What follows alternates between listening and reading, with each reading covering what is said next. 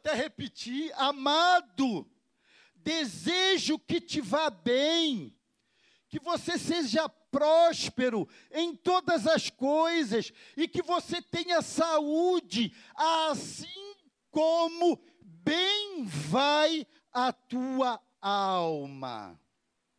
João destaca aqui o fato de que a alma de Gaio ia bem. E ele desejava que o seu físico fosse tão saudável quanto era a sua alma. Olha só. Ele deseja que Gaio tenha saúde, muita saúde, assim como ia muito bem a sua alma. Que ele fosse tão próspero em tudo, como próspera era a sua alma. É coisa desejável a prosperidade. Todos desejamos ser muito bem-sucedidos em tudo aquilo que fazemos, em tudo aquilo que empreendemos, e nós temos muitos conselhos na Bíblia para que sejamos prósperos. Muitos. Nós vamos iniciar agora em agosto o estudo do livro de Provérbios. Você encontra ali uma preciosidade, uma riqueza de conselhos para prosperidade, para que você vai é, é, siga bem. E é coisa mais que desejável a saúde física. Mas nada se compara à saúde da alma. Nós precisamos cuidar muito dela. E quando eu falo de alma, eu estou falando da nossa psique, eu estou falando da mente, mas eu estou falando também da vida espiritual, da nossa vida com Deus, da nossa vida de contínuo crescimento na presença de Deus. Por vezes, eu vejo notícias veiculadas na Bíblia, na, na mídia, de pessoas prósperas no que fazem, com boa saúde física, mas que tiram a sua própria vida. Quantas vezes nós nos deparamos com noticiários assim? Qual a razão? Por que não há outra razão senão a enfermidade da alma? A doença da alma essa patologia da alma. Então é importante mantermos bem a saúde da nossa alma, amados. E nós vamos encontrar aqui muitas direções para que ela vá bem, para que ela siga bem. Mas eu pergunto aos irmãos, como crentes, como servos de Deus, quando é que podemos afirmar que a nossa alma está saudável? Quando? O exemplo de Gaio nos fornece pistas aqui. Ele nos fornece apontamentos sobre os quais nós podemos seguir em busca de uma boa e satisfatória resposta para nossa pergunta. para essa pergunta que cada um aqui deseja responder. Se não vejamos, uma das evidências de que temos, como servos de Deus, uma alma saudável é a do crescimento no conhecimento da verdade, seguido de modo indispensável pelo andar nessa verdade. Teoria e prática. Teo, teologia e prática. É isso que nós encontramos aqui. O apóstolo Paulo, escrevendo a sua carta aos Colossenses, no capítulo 3, verso 16, traz um texto maravilhoso. Aliás, a nossa Ana Luísa Leal pregou muito bem na quinta-feira em Colossenses. E ela falou da suficiência de Cristo, da preeminência de Cristo destacando isso muito bem. Ela definiu bem o propósito da carta, ela definiu bem esse combate ali a uma heresia tão presente no primeiro século, que mereceu de Paulo, mereceu de João nessa terceira carta, na segunda carta, na, no seu evangelho, mereceu esse combate a essa heresia chamada gnosticismo, que a Ana definiu muito bem aqui, como vindo de uma palavra grega que vem de gnose. E gnose significa conhecimento. Ela disse aqui porque essa heresia que misturava filosofia com teologia era uma coisa horrível. Eles diziam que a salvação não era apenas por Jesus, mas também pelo conhecimento. E o conhecimento filosófico, o conhecimento daquela filosofia que eles mesclavam com teologia. Aí Paulo chega aqui nesse nessa carta no capítulo 3, verso 16, e ele diz assim: A palavra de Cristo habite em vós ricamente em toda sabedoria ensinai-vos e admoestai-vos uns aos outros com salmos, hinos e cânticos espirituais, louvando a Deus com gratidão em vossos corações. Ele abrange tudo aqui, tudo de que precisamos ele coloca aqui a essência. A palavra de Cristo é essa mesma verdade de Gaio, que João reconhece nele. Não é outra coisa, é a palavra de Cristo, é o Evangelho de Cristo, é a salvação de Cristo. E ela precisa habitar em nós fazer parte da nossa vida. E ela deve fazer que andemos nela. O quanto? Abundantemente, ricamente, significando crescimento no conhecimento da verdade em todo o tempo. Esse crescimento não para nunca ele não cessa nunca. Mas só conhecer e prosseguir em conhecer, como nos diz o profeta Oséias, no capítulo 6, versículo 3, não basta.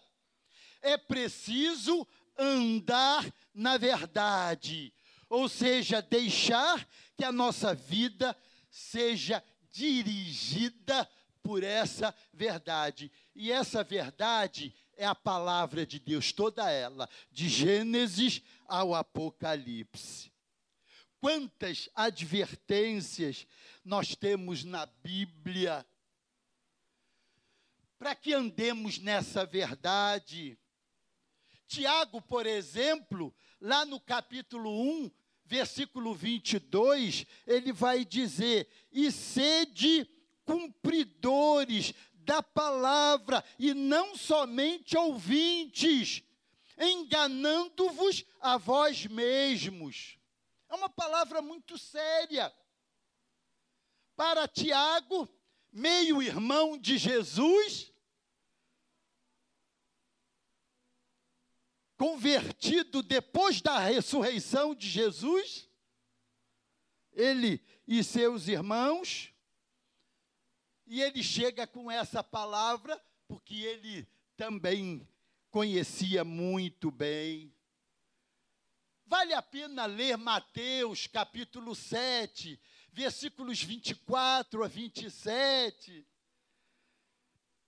que é aquele texto que finaliza o sermão do monte, tão precioso ali, ali, aquele que ouve estas minhas palavras e as cumpre, assemelhá-lo-ei ao homem prudente que constrói a sua casa na rocha.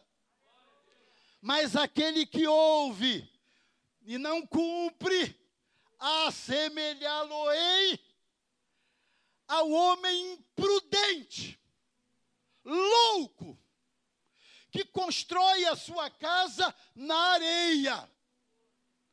E tanto na primeira quanto na segunda vem a tempestade, mas a primeira, na rocha, não cai.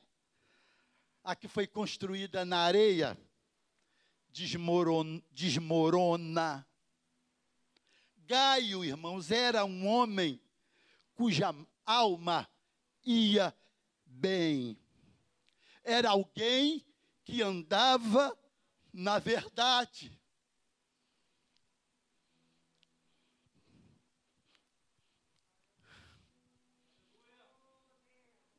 Que se alimentava dessa verdade. No verso 3 ele diz: Porque muito me alegrei quando os irmãos vieram e testificaram da tua verdade, como tu andas na verdade. As pessoas davam testemunho dele, porque viam, porque comprovavam no modo de ser, de Gaio, essa postura maravilhosa. Oh, igreja amada do Senhor, se você está crescendo no conhecimento da verdade, se você está aplicando essa verdade ao seu viver diário, então a sua alma vai bem a sua alma vai bem. Uma outra evidência de que temos, como servos de Deus, como servos de Deus, uma alma saudável é a fidelidade. E não foi à toa que o pastor Nilson inspirado pelo Espírito Santo de Deus, trouxe esse tema para a nossa IECPA nesse 2021. Que desafio nesse tempo da nossa travessia, quando somos chamados a andar na verdade, porque andando na verdade, nós estamos andando em fidelidade. Que desafio! Assim como foi desafiador aquele tema da unidade, né? Em 2020, quando não imaginávamos enfrentar uma pandemia logo ao início daquele 2020. E o tema da unidade, vejam bem, ele foi escolhido em outubro de 2019. Em, 2000, 2000, em 2019, era o Espírito Santo de Deus preparando a IECPA para a nossa caminhada em unidade em 2020. Porque isso ia ser altamente desafiador. Por isso que estamos aqui hoje. Unidos, felizes, abençoados, sustentados, fortalecidos pela mão poderosa do Senhor. Irmãos, fidelidade faz parte desse andar na verdade. Não pode dizer que anda na verdade quem não é fiel. Palavra dura, mas é uma verdade. Eu já tive oportunidade de destacar em nosso Bom Dia Igreja que uma boa definição de fidelidade é a semelhança entre o original e a cópia. Jesus é o original e nós somos a cópia. Sendo assim, ser fiel é aquele que cresce continuamente no conhecimento de Deus, como disse Pedro, crescei na graça e no conhecimento de Jesus Cristo, porque Ele é o original. E eu sou cópia. Então, como igreja, nós precisamos representar bem, refletir bem aquele a quem devemos servir, o nosso Senhor Jesus Cristo. É Ele. É Ele. O Supremo Senhor e Pastor de nossas almas. Representamos bem a Jesus. Eu quero então propor alguns testes dessa nossa fidelidade para que avali, avaliemos cada um de nós como estamos andando. Essa palavra, antes de ser pra, para o irmão, é para mim. Eu a recebi. E eu pude pensar e refletir muito sobre isso aqui. Nós temos alguns testes um desses testes é o amor. Eu quero trazer aqui como primeiro teste. Mateus capítulo 22, versos 34 a 40, diz assim: E os fariseus, ouvindo que ele fizera emudecer os sacerdotes, ou melhor, os saduceus, reuniram-se no mesmo lugar já estavam ali, tramando algo contra Jesus. E um deles, doutor da lei, interrogou para o experimentar, dizendo: Mestre, qual é o grande mandamento da lei? E Jesus lhe disse: Amarás o Senhor, teu Deus, de todo o teu coração, de toda a tua alma e de todo o teu entendimento, de todo o teu pensamento. Este é o primeiro e grande mandamento. E o segundo, semelhante a este, é: amarás o teu próximo como a ti mesmo. Desses dois mandamentos dependem toda a lei e os profetas. Amar a Deus com a totalidade do nosso ser. Esse é o apelo aqui. Esse é o chamado. É amar de forma absoluta, acima de tudo e de todos. E amar ao próximo como se ele fosse nós mesmos. Que desafio! Esse que nós encontramos na palavra de Deus. Mas é um chamado, e é um chamado a que vivamos por Ele. Era assim o amor de Jesus por Deus e pelo próximo? É assim o nosso amor? E se o Estado Islâmico nos capturar e nos confrontar com a opção de negar a Jesus ou ser morto decapitado? muitos têm sido colocados diante dessa prova. É a prova do amor. É o teste do amor.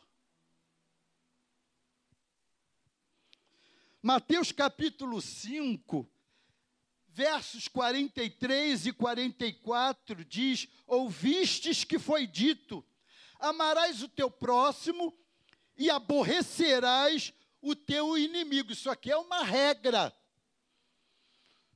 do que eles diziam.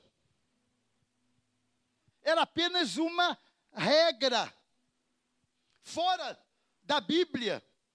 Até porque, na mentalidade deles, né, o próximo é o judeu, igual a ele. Mas o inimigo é o não judeu, é o gentio. Aí ele diz: amarás o teu próximo e aborrecerás o teu inimigo. Aí Jesus chega e diz assim: Eu, porém, vos digo: amai a vossos inimigos, bendizei os que vos maldizem, fazei bem aos que vos odeiam e orai pelos que pelos pelos que vos maltratam e vos perseguem. Que desafio, amados. Era assim o amor de Jesus? Era. De forma absoluta. E esse deve ser também o nosso o no, a nossa verdade. Glória a Deus.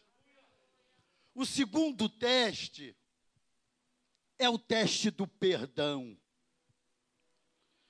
Mateus 18, 21, 22, diz assim: Então Pedro, aproximando-se dele, disse: Senhor, até quantas vezes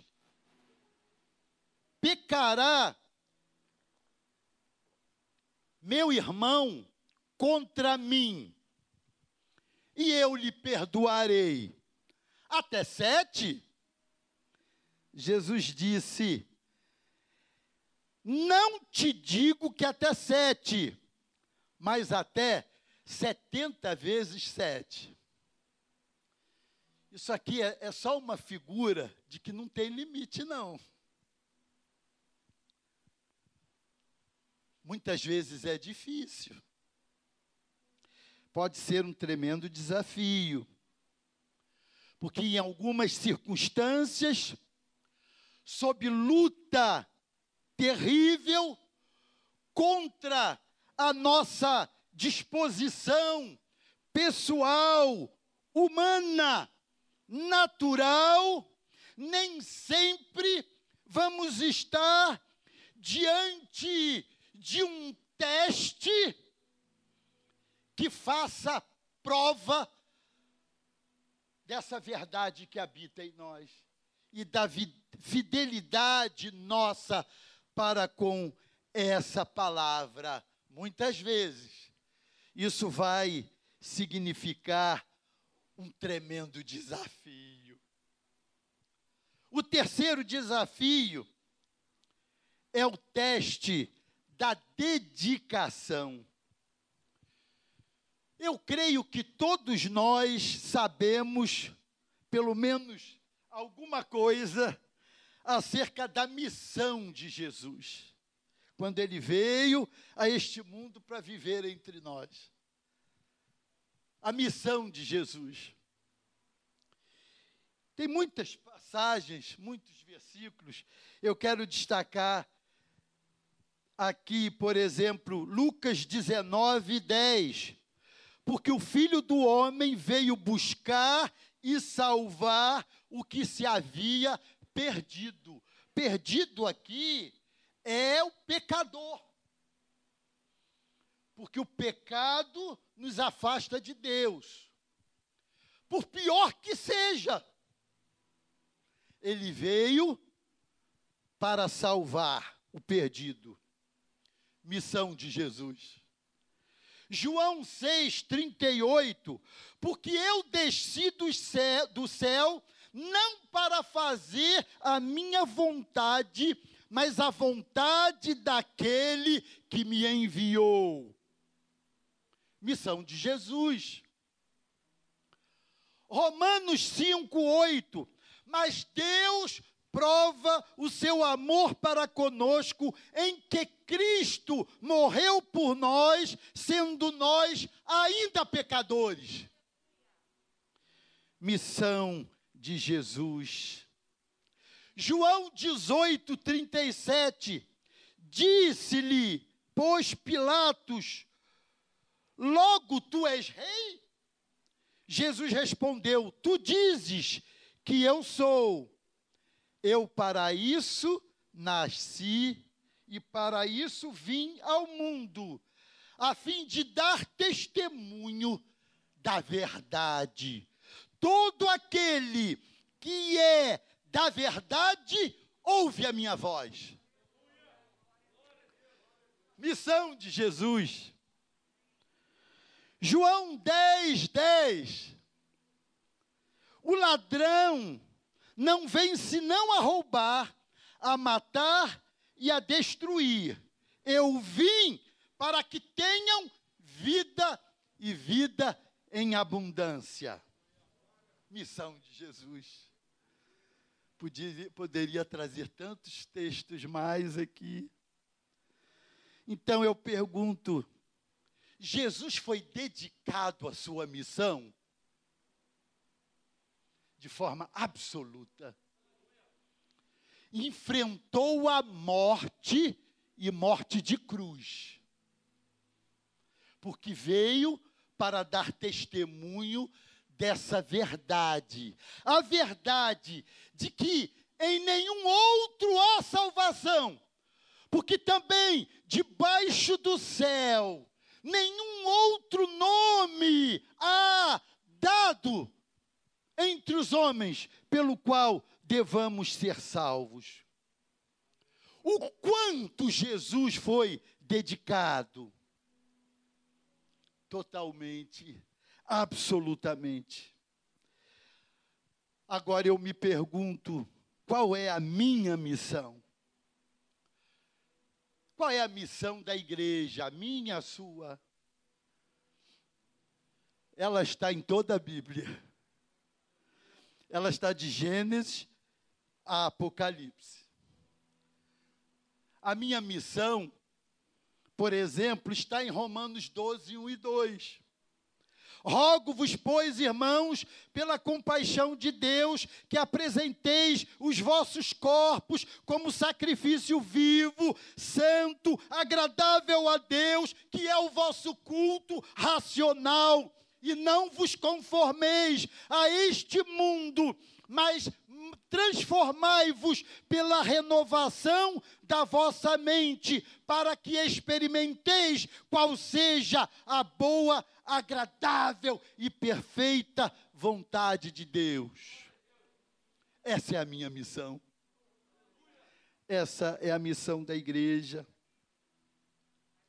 A minha missão está em Hebreus, capítulo 12, versos 1 e 2.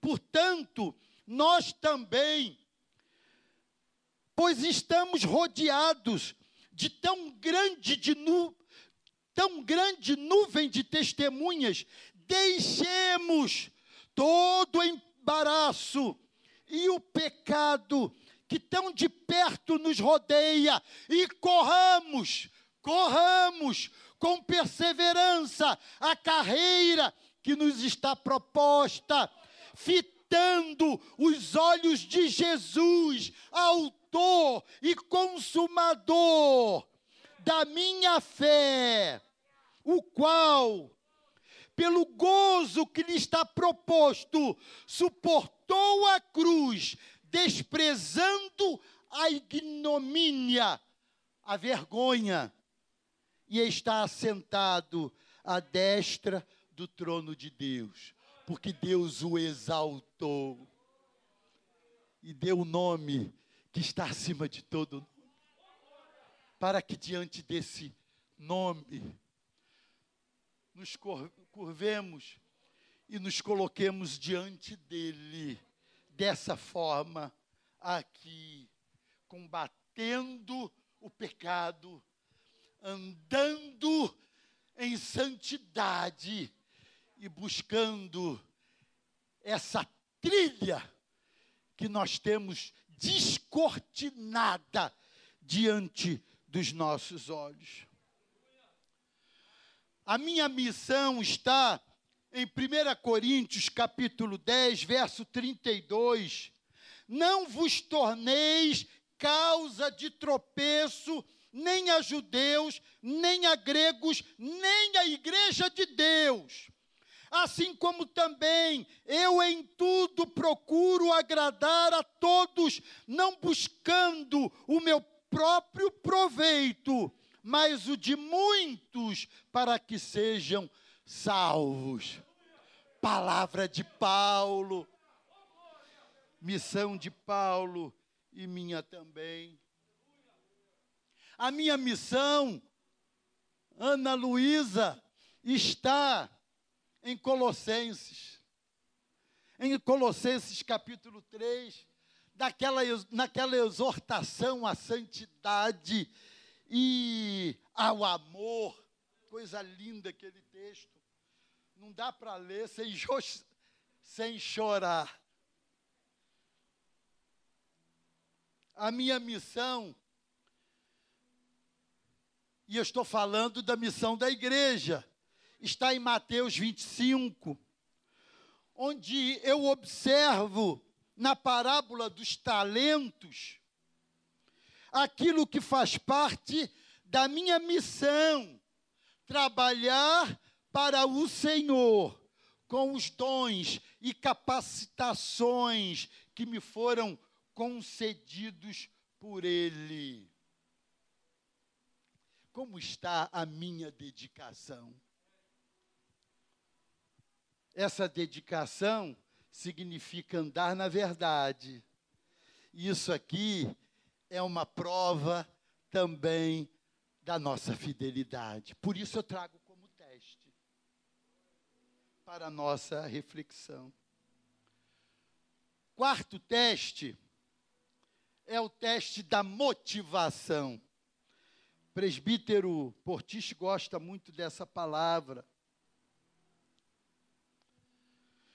Na igreja pastoreada por Gaio, ele era líder ali da igreja. Havia dois líderes, Diótrefes e Demétrio. Diótrefes essa figura que costuma aparecer nas igrejas.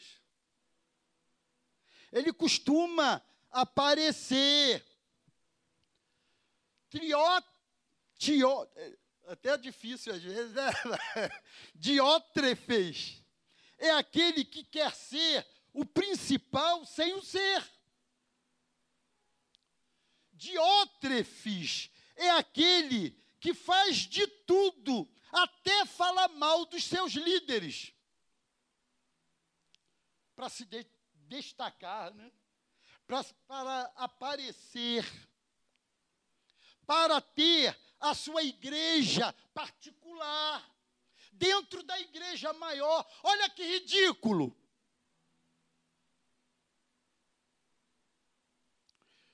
Diótrefe era um cara ridículo. Como ridículo é todo aquele que fala mal do seu líder. Em vez de falar ao seu líder. Viu a diferença? É bastante diferente. Aqui não tem diótrefes. Glória a Deus. Glória a Deus. Diótrefe não deve ser imitado por ninguém. Mas tem um outro líder aqui, Demétrio. Demétrio era um líder de quem todos falavam bem. É por isso que João começa lá nos versos de 1 a 4, falando de Gaio, e tecendo detalhes ali da conduta de Gaio, e depois ele aponta esses dois exemplos de liderança, uma negativa e outra positiva. Uma transformadora e outra tão desagregadora. Então Demétrio era esse, esse líder as pessoas falavam bem. Quando as pessoas iam à igreja, pastoreada por Gaio, é, e quando estiveram com João, teceram elogios a Demétrio. Então, esse é um homem a ser imitado. Uma bênção. Diótrefes e Demétrio, segundo João, tinham motivações diferentes. Agora, quando nós olhamos para Jesus, o que motivava Jesus, amados? O que o motivava? Fama? Sucesso? Poder?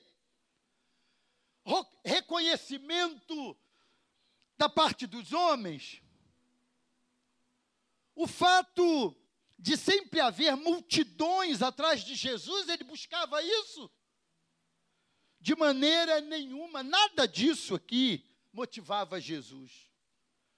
O que motivava Jesus era o amor. Essa era a sua motivação.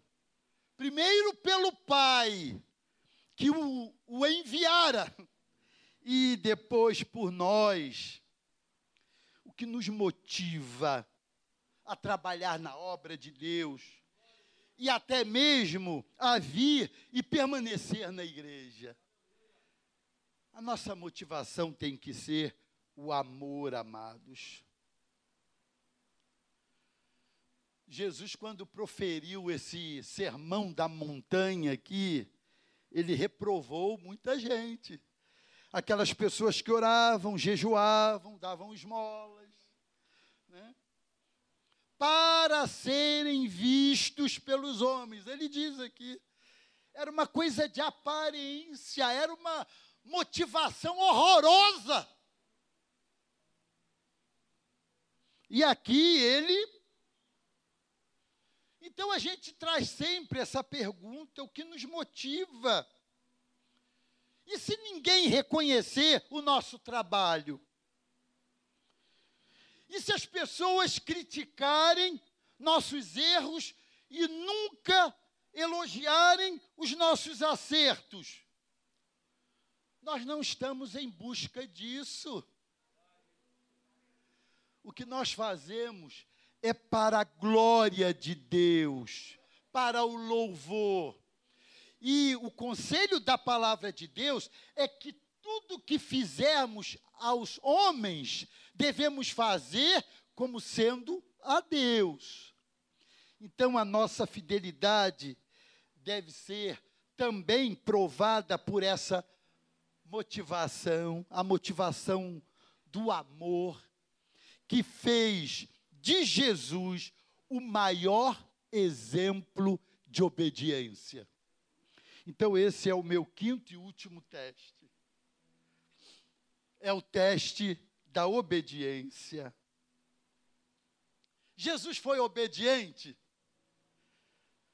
Para cada teste desse, cabe essa pergunta, né? Porque ele é o exemplo maior. Oh, eu sou cópia, ele é original. Precisamos andar, então, nesse compasso de fidelidade. Jesus foi obediente até a morte e morte de cruz. Sabe o que é isso? E nós? Tem tanto textos, tantos textos inspiradores, né? Mas olha o que diz Filipenses capítulo 2, versos 5 em diante. Tende em vós aquele sentimento que houve também em Cristo Jesus, o qual, subsistindo em forma de Deus, não considerou o ser igual a Deus como coisa a que devia se apegar. Mas esvaziou-se a si mesmo, tomando a forma de servo, tornando-se semelhante aos homens, e achado na forma de homem, humilhou-se a si mesmo, tornando-se o quê? Obediente até a morte e morte de cruz, pelo que também Deus o exaltou soberanamente e lhe deu nome que é sobre todo nome. E o restante eu já enunciei aqui nessa pregação. Eu poderia trazer vários outros testes. O teste, por exemplo, da prioridade. Lá de Mateus, capítulo 6, verso 33, buscai primeiro o reino de Deus. E todas as coisas vos serão acrescentadas. Teste da prioridade. Eu apontei esses poucos para nos fazer pensar como igreja nesse dia do nosso aniversário, para agradecermos a Deus porque nós estamos representando bem a Jesus. Estamos sendo essa representação gloriosa de uma igreja que Ele olha com agrado que ele olha e sorri. E ele se alegra profundamente nisso. Gaio, irmãos, era alguém que procedia fielmente, à semelhança de Jesus, em tudo o que ele fazia.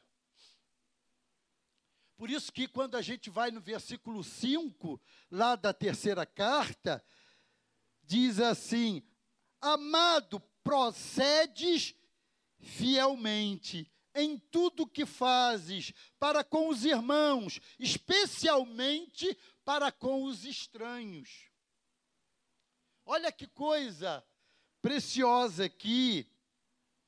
Como é que nós temos procedido para com os nossos familiares, os nossos amigos, os nossos vizinhos, conhecidos, desconhecidos, nos nossos negócios. Como é que temos nos comportado? Como temos procurado proceder com respeito a tudo e a todos que fazem parte do contexto da nossa vida. Se temos procedido em tudo e para com todos em fidelidade a Deus, então vai bem a nossa alma. Como ia bem a alma de Gaio. E aí eu quero encerrar aqui trazendo mais uma evidência de uma alma saudável. É uma preocupação tal para com os perdidos, capaz de nos levar à prática da evangelização constante. A evangelização, amados, deve se tornar parte do nosso estilo de vida. É o nosso modo de ser. O nosso modo de ser é o nosso testemunho. É a nossa palavra. Enquanto vamos pela vida afora, devemos evangelizar e testemunhar. Cumprir Mateus capítulo 28, versos 19 e 20, também faz parte desse nosso andar na verdade e faz parte da nossa fidelidade. O fato de Gaio andar na verdade e agir com fidelidade em tudo fazia dele uma testemunha de Jesus. Por isso ele pôde ser reconhecido e também elogiado. Então, amada Iecpa, Igreja do Senhor Jesus, esse é o apelo, desafio dessa mensagem que eu deixo com vocês a partir dessa pergunta: vai bem a sua alma? Vai bem a sua alma? O teste da prática da verdade do proceder com fidelidade em tudo, semelhante a Jesus, e da evangelização como estilo de vida, esse é o desejo para qualquer igreja, o desejo do Senhor para toda igreja, para qualquer igreja. E eu também expresso esse desejo da nossa liderança, né? Pastor Nilson, Pastor Roberto, nosso desejo, meu desejo pessoal, do nosso conselho, dos nossos diáconos, obreiros.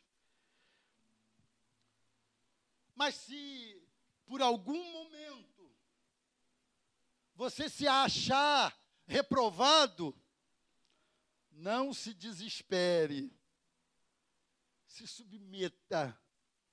Submeta a sua alma a esse Senhor maravilhoso. Ele é o médico dos médicos. Ele é o psiquiatra da nossa alma. Ele é o, é o Senhor absoluto. Submeta-se a Ele. Aí, ouça. Coloque em prática, cumpra o que Ele está prescrevendo como o Senhor que é, e a sua alma ficará saudável novamente, assim como foi a de Gaio.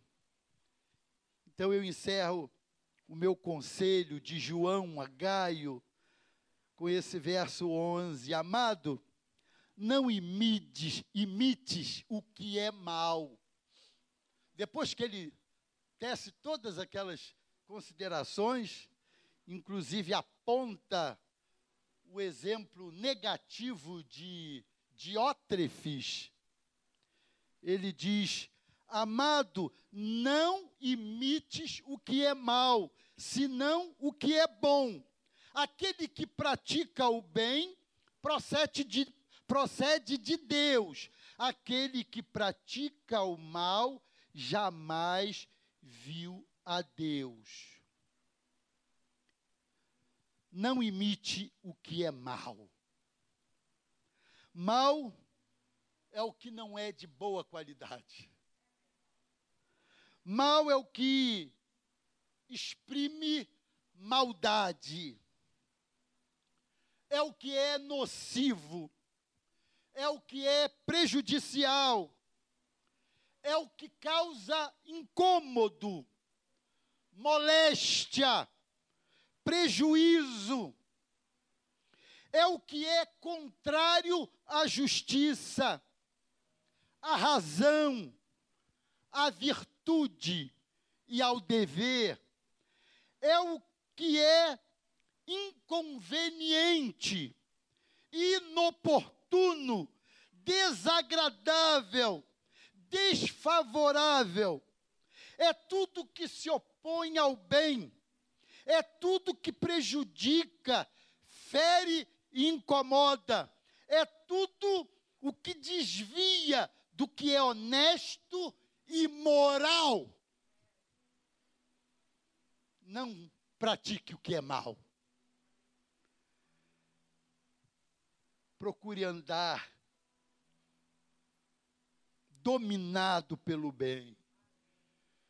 Então, parabéns à nossa IECPA pelo seu jubileu de Cristo.